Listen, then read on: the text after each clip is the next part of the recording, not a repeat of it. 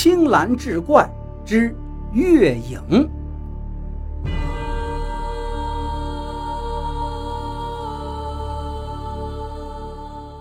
话说乾隆二十二年，常熟人蒋州迁居山东，上任济南巡抚。此人贪赃枉法，恶贯满盈，视百姓如草芥，视金钱如父母。这蒋州刚到济南，下属官员便摆下宴席为他接风洗尘。为了巴结这巡抚大人，当地官员、富豪土绅。纷纷送上各式各样的礼物，更有那佳肴洋女、奇珍异宝，是数不胜数。酒过三巡，蒋州以不胜酒力为由笑离宴席，回到府中便换来各种礼物，独自花天酒地起来。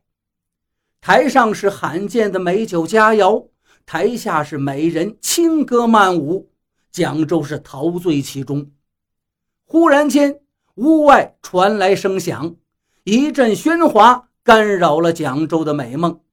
蒋州是披衣而起，夺门而出，正要扬威发怒，却只见几个书生跪地奉状，哀求蒋州为民伸冤，为老百姓做主，要为民除害。蒋州接过状纸，打量了一会儿。扬嗔薄怒，惺惺作态。本府定会为民请命，但今日天色已晚，尔等先退回歇息。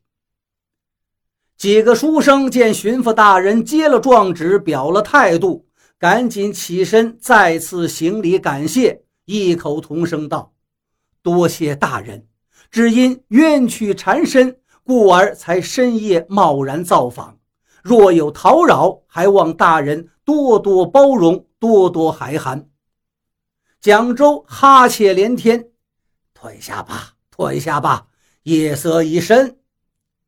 只见那书生张文轩打断了蒋州的话，毕恭毕敬道：“学生这就告退，祝大人好梦绵绵。”说罢。便拽着几个同窗好友，兴高采烈地走出了府衙。看到众人走远，蒋州呸的啐出一口浓痰，呲啦一声是撕毁了状纸，冷笑道：“呵呵，官场交道，随机应变，明刀入鞘，我暗箭上弦，这些岂是你等俘虏书生能够懂得的？”这个县令剥皮割肉的本领不亚于本府，他日定当好好的会他一会。说罢，便又回到屋内，与那些洋妞们欢纵起来。次日清晨，被书生们所告的汪县令便带了几箱珠宝，惊慌而来。原来秀才们联名聚状，非同小可。听闻消息之后，他早已吓得手脚忙乱，寝食难安。师爷给他出谋划策：“大人呐，为何不带上银两，求助于这新任巡抚蒋州蒋大人呐？”汪县令急切道：“此事本官早已想过，只是不知这蒋巡抚是黑是白呀，贸然前往。”唯恐丢官事小，只怕这小命都难保啊！只见那师爷从容见道：“大人呐，是福不是祸，是祸躲不过呀。大人若带上重金求助于巡抚，尚有一线生机；反而若如此犹疑下去，只怕才是性命堪忧啊！”汪县令一拍桌案，真是当头棒喝，醍醐灌顶啊！既然横竖都得一死，那就按师爷之言赌一回。为了保住头顶乌纱，这汪县令便拿了好东西，直奔巡抚衙门而来。一路上，心中猜测这蒋州到底是个清官还是个污吏，忐忑不安。来到堂前，见了蒋州正坐于堂上，汪县令立刻是扑通跪倒：“大人，请救救下官。”说罢，便让人抬上了箱子。打开箱子之后，金银珠宝是光彩夺目，令堂上的蒋周兴奋不已。不过，蒋周可是吃过见过，不动声色道：“汪大人，你可知？”数位秀才联名具状告你，言辞激烈，滴水不漏。按说这份状纸不管送到哪个衙门，都能判你个砍头之罪。说话间，他的一双眼睛却是直勾勾地盯着那一箱子的珠宝。汪县令看出了蒋州的心意，便谄媚地回禀道。还好，这状纸落在了大人手中，看来下官真是命不该绝呀。听闻此话，蒋州是放声大笑：“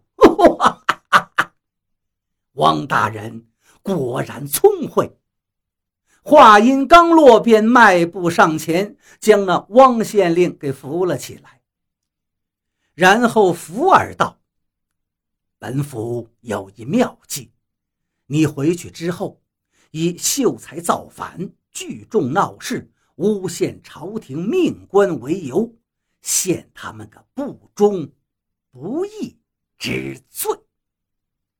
说完，二人一拍即合，是狂笑不止。自从离开巡抚衙门那夜起，张文轩是忧心忡忡，坐卧不宁。总觉得自己这一次怕是大难临头。这一日，妻子急匆匆跑回来相告，那汪县令已经来到了村子里，朱笔乱批，是混淆是非，以书生聚众闹事为由，诬陷朝廷命官为理，正命人四处抓捕联名上状的几个书生，已有几人含冤入狱，毒打致死了。张七这边说着，又收拾衣物，准备干粮，劝着张文轩速速逃命。张文轩拉着妻子的手，含泪相对之时，哐啷一声，几个衙役已破门而入，手持钢刀。张文轩连忙挡在妻子身前，惊慌中顺手拿起了墙角的锄头，准备拼死相抗。一衙役见张文轩并不肯束手就擒，便手持钢刀朝张文轩头上砍来，却不想张文轩之妻突然挡在了丈夫身前，替张文轩挨了这一刀。眼看着妻子倒在自己面前的血泊之中，张文轩扑到妻子身上是嚎啕大哭，而身旁的衙役却无动于衷。拿出铁链，强行将张文轩锁走。